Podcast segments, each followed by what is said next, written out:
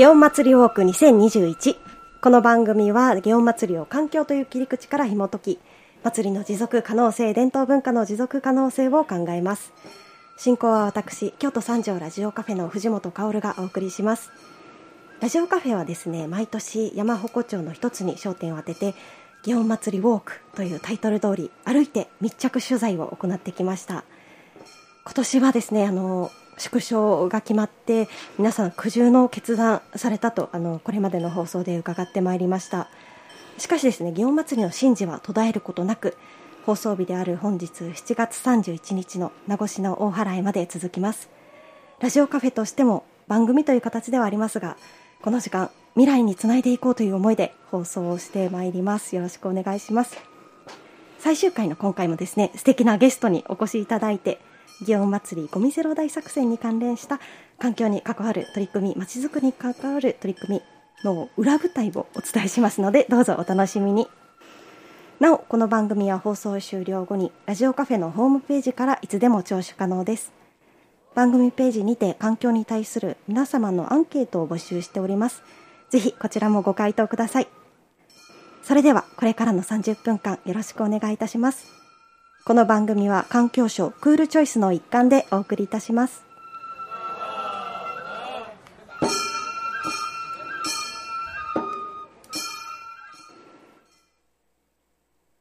改めましてこんにちは。ラジオカフェの祇園祭り特別番組祇園祭りウォーク2021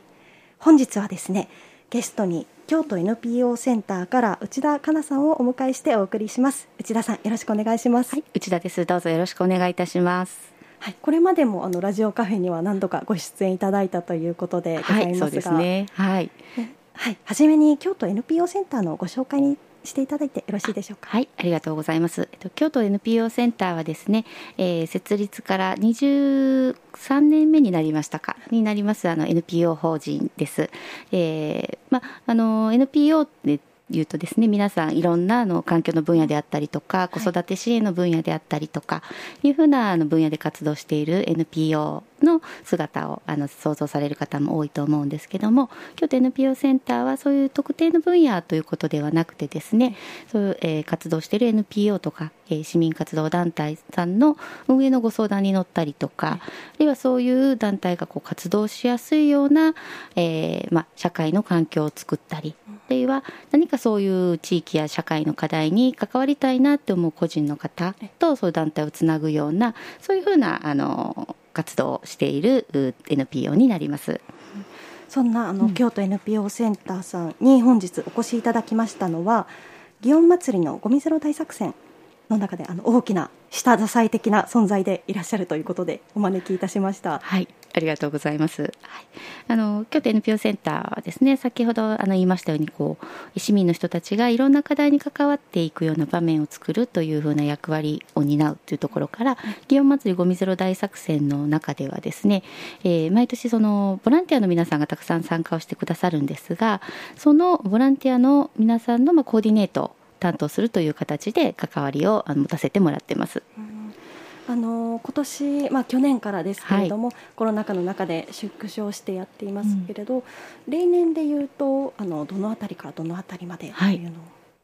えっと、活動の期間ですよね。はい。えっと、大体4月ぐらいから、えー、ボランティアの募集の呼びかけを始めて、うん、まあ、受付を同時に開始をして、うん、で、えー、7月の15日、16日の活動日までの間に、えーいろんなそのボランティア希望の方たちとのこう調整をしたりとか説明会をしたりというふうなことを大きな業務としてあの受け持ってます。はい、やはり NPO センターとしてやるというのはこう普段の先ほどご紹介いただいた活動ともちょっと違うといえば違うけど同じ部分もあるというところなんですよね。そうですねやっぱり市民の皆さんとかが、あのえー、何かしら NPO の活動に触れる、うん、あるいはその市民が自ら何かをしようとするような活動に触れていく場面を作るという意味ではですね、えー、京都 NPO センターの普段の活動と祇園祭りごみゼロ大作戦というのは同じような要素があるので、はい、そこの部分をになっていると言ったらいいでしょうか。はい、あのー、ゴミゼロ大作戦がスタートしたのが、えっ、ー、と2014年ありがとうございます。教えていただきました。その時から NPO センターでもサポートされていらっしゃる、はい、そうですね、はい。あのえー、活動の始まる前からですね、あのいくつかの関係 NPO の皆さんと一緒に、えー、準備を進めていたというところで、まあ、あの関係 NPO さんの方がこう主導しているようなあのプロジェクトですけれども、あの一緒にその全体の枠組みを作ったりとかいうふうなところで、えー、活動当初から関わっています。それでいうとあの2019年までですねコロナ前まではあの本当に祇園祭と同じ、うん、なんというかもう祇園祭に来る観光客の方と同じぐらいのボランティア数がいらっしゃったような記憶があるんですけれど。あの観光客の方たちの人数と比べると あの少ないですよ もちろん。うん、何人ぐらいでいらっしゃってないですか、そうですね、えっと、観光客の数が大体2日間で33万人ぐらいでしたが2019年でね、はい、はい、でボランティアのあのスタッフの皆さんの人数っていうのは2日間で、えー、2200人くらいですね。うん。のあの人数で、えー、活動をしています。うん、それだけのあのまあ全員合わせるとそのくらいの人数ですけれども、うん、ぐらいの方が NPO センターとあの、まあ、主にしかも学生ですよね。があの一度に一つのイベントに対して関わるっていうのは NPO センターさんのあの取り組み働きの中でも大きい方なんでしょうか？とても大きいですね、はい、でしかもあのボランティアにエントリーをしてくださる人たちっていうのは、あの個人でもちろんエントリーするか人もいらっしゃいますけれども、えっと、企業さんとかが100人規模でですね社員さんと一緒にみんなでその活動に参加をしてくださるような企業さんも数社いらっしゃいますしあとは職場で有志を募ってという形であの参加をしてくださる方あるいは大学生の皆さんがゼミ単位だったりとかサークル単位で参加をしてくださるような形もあるので、はい、あのいろんなタイプの参加のあの人たちがいらっしゃいますね。そうすると毎年継続してあの参加される、まあ、あの企業さん中の人はそれぞれ入れ替われどあるしあの今回が初めての関わりですっていう方もいらっしゃるわけですよね。もちろんそうですね、はい、その方々をこう取りまとめるというかあの祇園祭りの先祭り当日に向けてコーディネートしていくっていうのは、うんすごいやっぱりこう NPO センターさんのあの蓄積されたものが総動員されるんじゃないかなとお察しいたします。はいありがとうございます。そうですねそうそうは言ってもですね、実際にその当日のボランティアさんの活動をコーディネートする、まあ、ボランティアさんのそばに一番近くにいるのはですねあのリーダーと言われる絵の人たちなんですよね。でこのリーダーの人たちもボランティアさんなんですけどそのボランティアリーダーの人たちと一緒に、えー、じゃあボランティアの当日来るボランティアの皆さんにどういうふうに話をすれば一緒に動けるかなとか、うん、あのいうふうなところを研修をねリーダーさんたちの研修を一緒にやったりとか、あるいはそのリーダーさんたちとボランティアさんと両方を知っているのはあの当日まではやっぱりボランティアコーディネートをしている京都 NPO センターなのでボランティアさんの説明会の時にですね、はい、あのリーダーという人たちの存在のことをお伝えをしたりとかい。うふうな形でこうお互いリーダーさんとボランティアさんがお互いその当日にならないと会うことはないんですけど、はい、お互いが知っているっていうふうな状態を作ったりとか、うん、いうふうな形でまあそうです。当日に向けてボランティアの皆さんの活動に向けての期待とかね、あの楽しみみたいなものが続くようなあの工夫というか、っていうふうなことは少しあの心がけたりはします。はい。あのそれで言うと今年はねなかなか普段ですら集まって活動するというのが難しかった中で今年の祇園祭りゴミゼロ大作戦がどうだったかっていうところをお伺いしていきたいと思うんですけれども、はいえまず祇園祭りがどうなるかが決まる前から募集が始まっていらしたんですよね。そうですね。もう4月に入ってすぐぐらいに、えー、あのボランティア募集の、えー、えー、リリースはしましたので、はい、もうそこですぐエントリーしてくださった方もいらっしゃいますね。その時点で、まあ、3月ぐらいの時点で募集をしないっていう選択肢ってあったんでしょうか、うん、いや基本的にはあのなかったですね、はい、もちろんその祇園祭そのものがどうなるかが分かりませんでしたし、はい、ただ祇園祭がどういう形であったとしてもそのゴミゼロ大作戦として何らかの活動はしようということはあの決まってましたので、はい、どのタイミングでその、えー、活動のねスタイルとか内容を変えなくちゃいけないのかっていうところは、あの山鉾連合会さんの方の動きを、まあ、見ながら、あのちょっと少しタイミングを測ってたってところはありましたけど、やることはやるということでずっと準備を進めていました。それは去年もそうだったわけですか？そうですね。はい。いやあの中止にするのはね、まあ、簡単っていう言い方はちょっと語弊がありますけれど、うん、中止ね、あの決断されるイベントや団体もある中でゴミゼロ大作戦はどんな形でもそのやるっていうのは活動内容っていうよりも活動する意義に対するなんというかあの尊敬があったというかあの、うん、意思がもう継続して内容関係なくあったんじゃないかなっていうふうに思います。はい、そうですね。あのやっぱりその祇園祭りがあるなら、なあの何のかの形で祇園祭りはあるわけなので、うんはい、祇園祭りがあるなら私たちのゴミゼロ大作戦もあるっていうのがまあ基本的な考え方としてありましたかね。うん、でそのやっぱり祇園祭さんの方でもやっぱり1年やらないことによるこう技術のあの途絶えることへの不安とかい。うようなこと終わりだったと思うんですけどやっぱりゴミゼロ大作戦の方も1年やらないことにやって今までこうずっと協力関係を持てていたような団体さんとのこう関係性をこう維持していくことへの課題が出てくるんじゃないかとか、やっぱりその一度やめてしまったものをもう一回するってものすごくエネルギーのいることでもありますし、やはりその続けていくっていうこと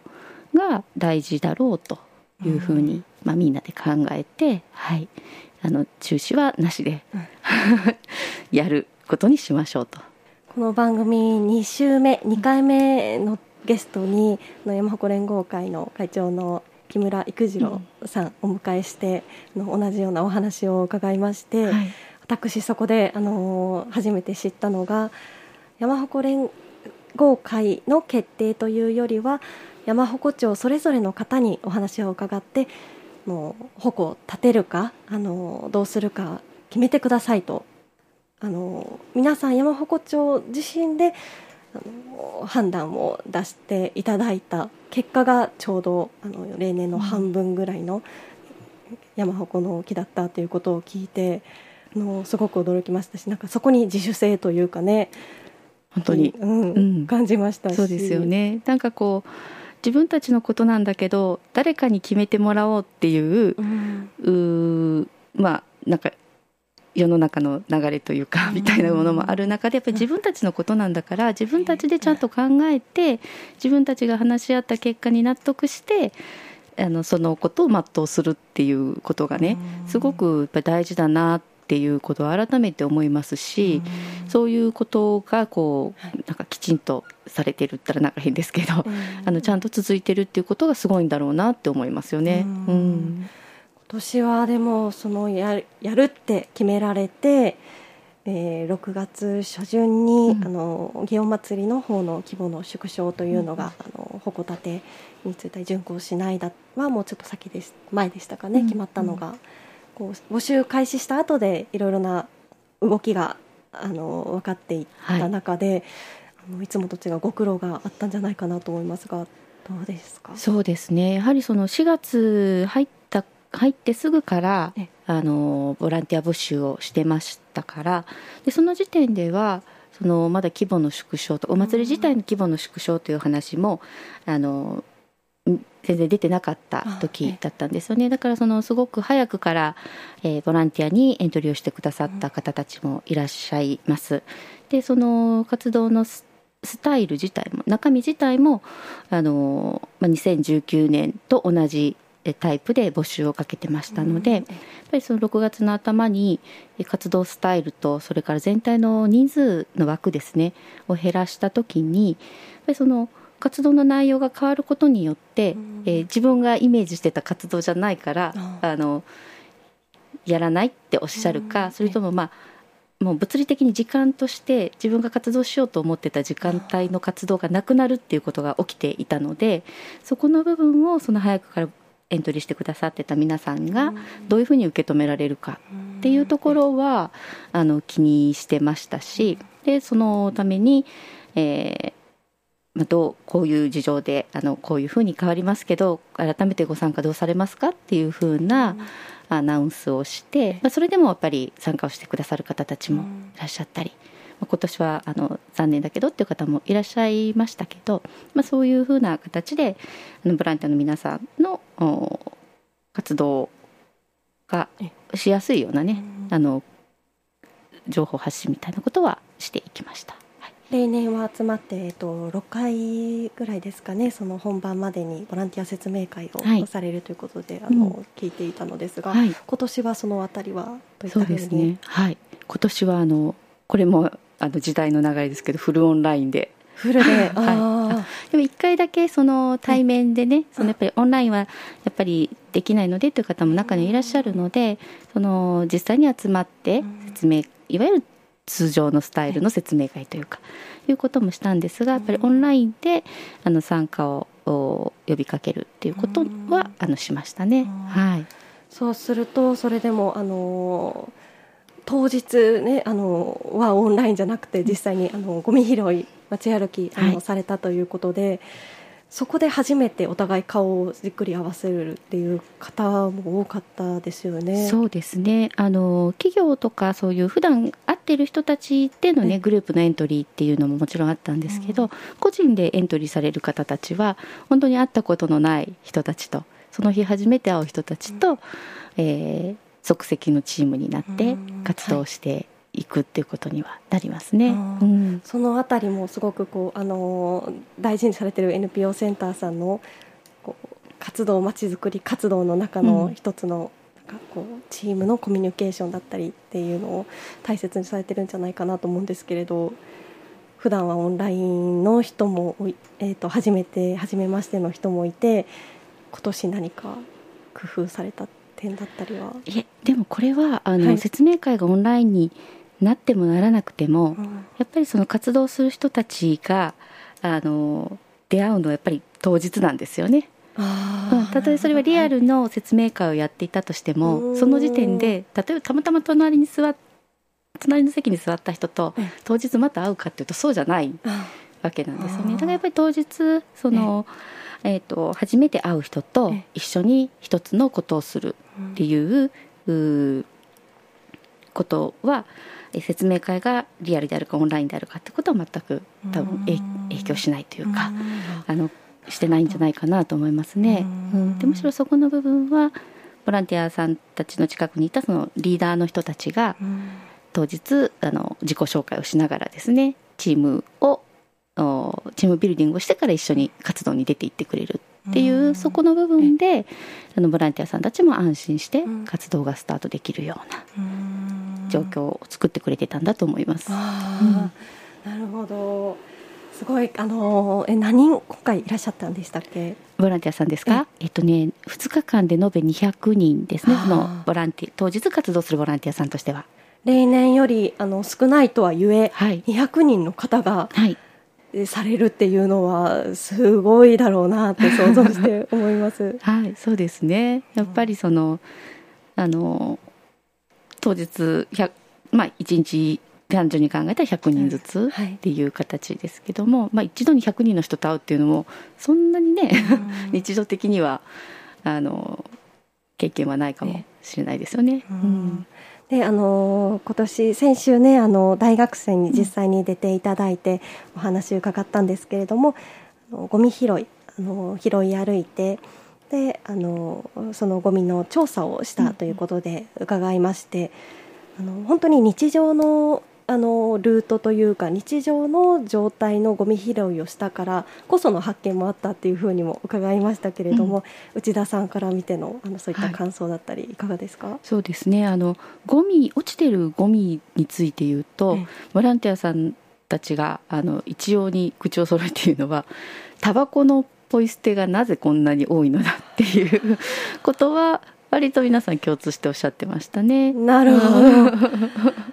多いんですね、はい、多かったんですかね？あのまあえっ、ー、と数を数えたりとかはできてないんですけど、えー、その体感としてでしょうね。あのちょっと歩いたら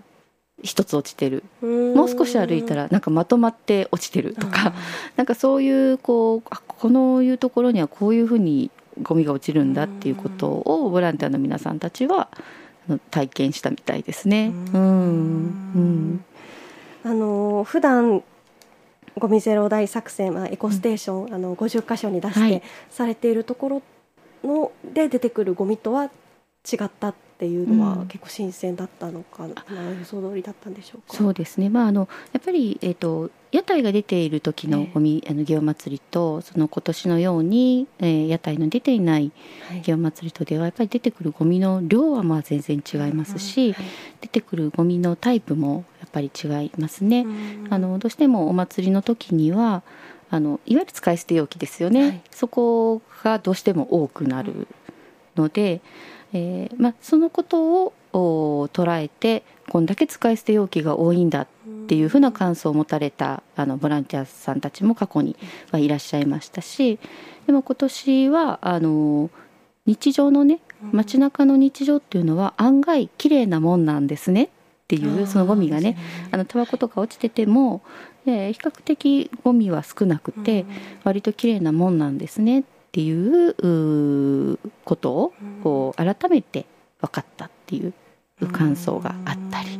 っぱりその全然ねその出てくる感想も違うわけですけどその時その時の状況をボランティアの皆さんたちがあの素直に体験として受け止めているっていうことが大事なんじゃないかなとは思ってます。街歩きをしたことによる何かあの感触だったりもございましたですか？はいそうですねあのえーと、ゴミゼロ大作戦ではあのボランティアスタッフの人たちがこうお揃いの T シャツを着てね街の中を歩くんですけど、でそうやってゴミを拾って歩いていっている時に地域の皆さんがですねいろいろ声をかけてくださるそうなんです。あのご苦労様とかあとありがとうって言ってくださったりとか。でそれがですねやっぱり活動をしているボランティアの皆さんにとってはとても嬉しいことだし、あの活動の中でも非常に印象に残る場面のようで。あの終わってからボランティアさんたちと話をしていると、そういうその地域の人たちからかけられた言葉があの嬉しかったっていう感想なんかよく聞かれますし今年は特にあの地域の人たちから声をかけてもらったっていう実感がね強くあの持たれたみたいですね。普段だとその観光客が多くてあの観光客の方ももちろん言ってくださるんですけどあのやっぱり観光客の方たちが言ってくださる部分とあとそのやっぱり地域に根ざしてそこにいる人たちが言ってくれるっていうことが今年はとってもリアルに感じられたみたいでそれはあの今年ならではのことだったのかもしれないです。今年ならではだしその普段の NPO センターさんのあのがされてるまちづくりともすごく近しい感想になった気もします。あの実際にまちづくりの活動に対してのサポートというか受け口になってらっしゃるですよね、うん、NPO センターさんは。そうですね。はい。そこで実際にあの街づくり、まあ、環境じゃなくてもあの関わってくれた方々ボランティアされた方々もやはり同じように地域の方との交流というか感想だったりを得られたらやっぱり嬉しいですよね。そうですね。まああのゴミゼロ大作戦の場合は地域の、うん、あの皆さんからのそのお声かけっていったものが多分一つの、えー、そのボランティアの人たちに対してはその自分が活動したことへのこうなんて言うんでしょうね。えー、周りからのリアクションとして受け取れるってことですよね。だからその、えー、ゴミゼロ大作戦とかじゃないあの活動でも自分が活動したことによって何かが変わったとか何かその反応があったとかいうふうなことっていうのはやっぱり嬉しいですよね。うん、だからそういうふうな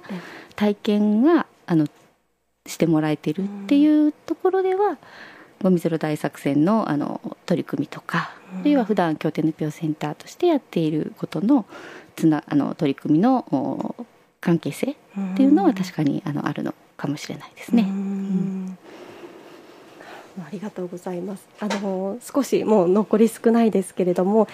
内田さんについてもお伺いしたいなと思うんですけど、はい。はい、内田さんご自身はあの環境について何かこれまで関わりというのがあったわけですか？そうですね。あの私は今の職場に来る前に、えその環境 NPO での職員をしてた時期があってですね。その時にはやっぱりその子ども向けの環境教育のプログラムを作ったりですとかあるいはそのゴミが少ない暮らし方をこう案内するようなこう情報誌を作ったりとかいうふうなことはしていたことがありますね。はい、何かその当時から見てご自身で、まあ、あのいろんな祇園祭りごみゼロ大作戦にも関わりがあったっていうのはあのあると思うんですけれども当時から今にかけての周りのなんか意識だったりとか何か変化あります？あでもこのやっぱりあの10年ちょっとくらいで、はい、随分そのお変わったなと思うのは、うん、やっぱりあの水筒を持つ人が圧倒的に増えてますし。あ、うんうん、だからそう、ね、まだその10年くらい前は水筒を持ってたらまだななんとなくこう不思議な人に見られてたと思うんですけど今はもう水筒を持つ人も少なくないですよね。あの会議とか行っても机の上に乗ってるのがペットボトルじゃなくって皆さんが持ってきた水筒だったりとかいう風景が変わってきてるなって思いますし、ねもちろんそのレジ袋が有料化になったことも大きな変化でしょうけど、皆さんやっぱり袋持ってますよね。マイバッグね持ってますよね。マイバッグマイボトルって言葉自体が馴染みがあるようになりましたですね、そうですよね。だからそういうふうな変化が日常の中では起きてきているんだなっていうふうなことを思いますし、でまあ、そういう日常の行動にこういうゴミゼロ大作戦のようなあの取り組みが、えー、こうつながるというか、なんか意識するねきっかけになっていくといいなというふうに思ってます。最後にあの逆にまあ課題だったり今後こうなっていけばいいなって環境のことでもまちづくりについてでも教えていただけますか？えー、っとそうですね。なんかもうコロナ禍で本当に大きく変わったと思うんですけれど、うん、そうですね。はい、あのおっしゃる通りあのコロナ禍であの私たちの活動の中でやっぱり大きく変わったっていうのは、うん、そういう市民の人たちがこう何かえー、っとやるやりたいなとかあるいは、うん、えっと何かの課題に対して、えー、自分が行動したいと思った時に、えー、それをなんて言うんでしょう、まあ、いわゆる自粛という言葉がねその、少しこう活動を縮こまらせてしまうっていうか、っていう側面と。あとやはり団体の方もボランティアさんを受け入れるということに少し慎重になっている場面が、ね、あの、あります。ただやっぱりそこ今だからこそその、えー、なんか私たちとか市民の人たちが自発的に活動していくっていうことがすごく大事な時でもあるなと思っているので、そういう個人の人のその思いと団体が今やっている活動っていうのがうまくつながるようにね、あのできていくといいなと思っています。この1、2年でいろいろな社会課題に気づいたっていうことも、ね、私自身もそうですし、うん、あったんじゃないかなって。そうですね、ね、あの知ってしまったっていうね感じのあの人たちもやっぱりいらっしゃって何かできないかって思われるようなお話も時々伺いますので、うん、その思いが何か生きるようにねできたらなと思います。ありがとうございます。最後あのぎゅっと教えていただきましたが。本日はあの京都 NPO センターから内田香奈さんにお越しいただいてお話を伺いました。ありがとうございました。ありがとうございました。そろそろ番組のあそろそろ番組の終わりの時間です。この番組は環境省クールチョイスの一環でお送りいたしました。京都三条ラジオカフェはクールチョイスに賛同しています軽くて便利な素材として私たちの生活を支えてくれているプラスチック。一方で容易に大量生産できることから捨てられる量も多く循環利用されていないプラスチックごみの発生量は年々増えています。買い物の時本当に必要なのかもう一度考えて賢い選択をしましょう。みんな一緒にクールチョイス